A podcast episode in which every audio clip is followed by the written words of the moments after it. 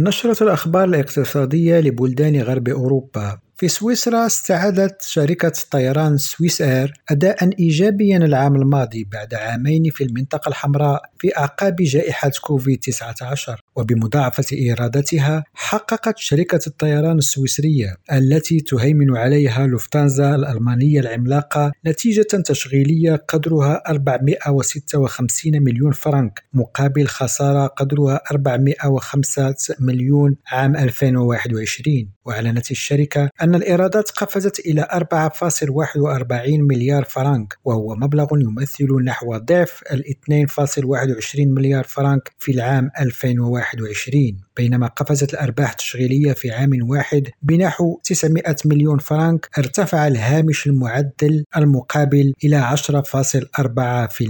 في ألمانيا ظل معدل البطالة مستقرا خلال شهر فبراير للشهر السابع على التوالي خاصة وعلى الرغم من الوضع الاقتصادي المتوتر المرتبط بأزمة الطاقة وفقا لبيانات رسمية نشرت الأربعاء الماضي. وقالت وكالة التوظيف الألمانية إن المؤشر يظهر 5.5% في البيانات المعدلة موسميا وهو مستوى مستقر منذ غش 2022 وعلى مدار شهر واحد ارتفع عدد العاطلين عن العمل الذين لا يزالون في البيانات المعدلة موسميا بمقدار 2000 بعد انخفاض قدره 11 ألف خلال شهر يناير. في إسبانيا تراجع تأسيس الشركات بنسبة 2% عام 2022 لتبلغ 104668 شركة جديدة بحسب البيانات التي نشرها المجلس العام للموثقين. وتم تأسيس ثلاث من أصل أربع شركات عام 2022 أي 781044 برأس مال أولي يتراوح بين 3000 و 4000 يورو وبانخفاض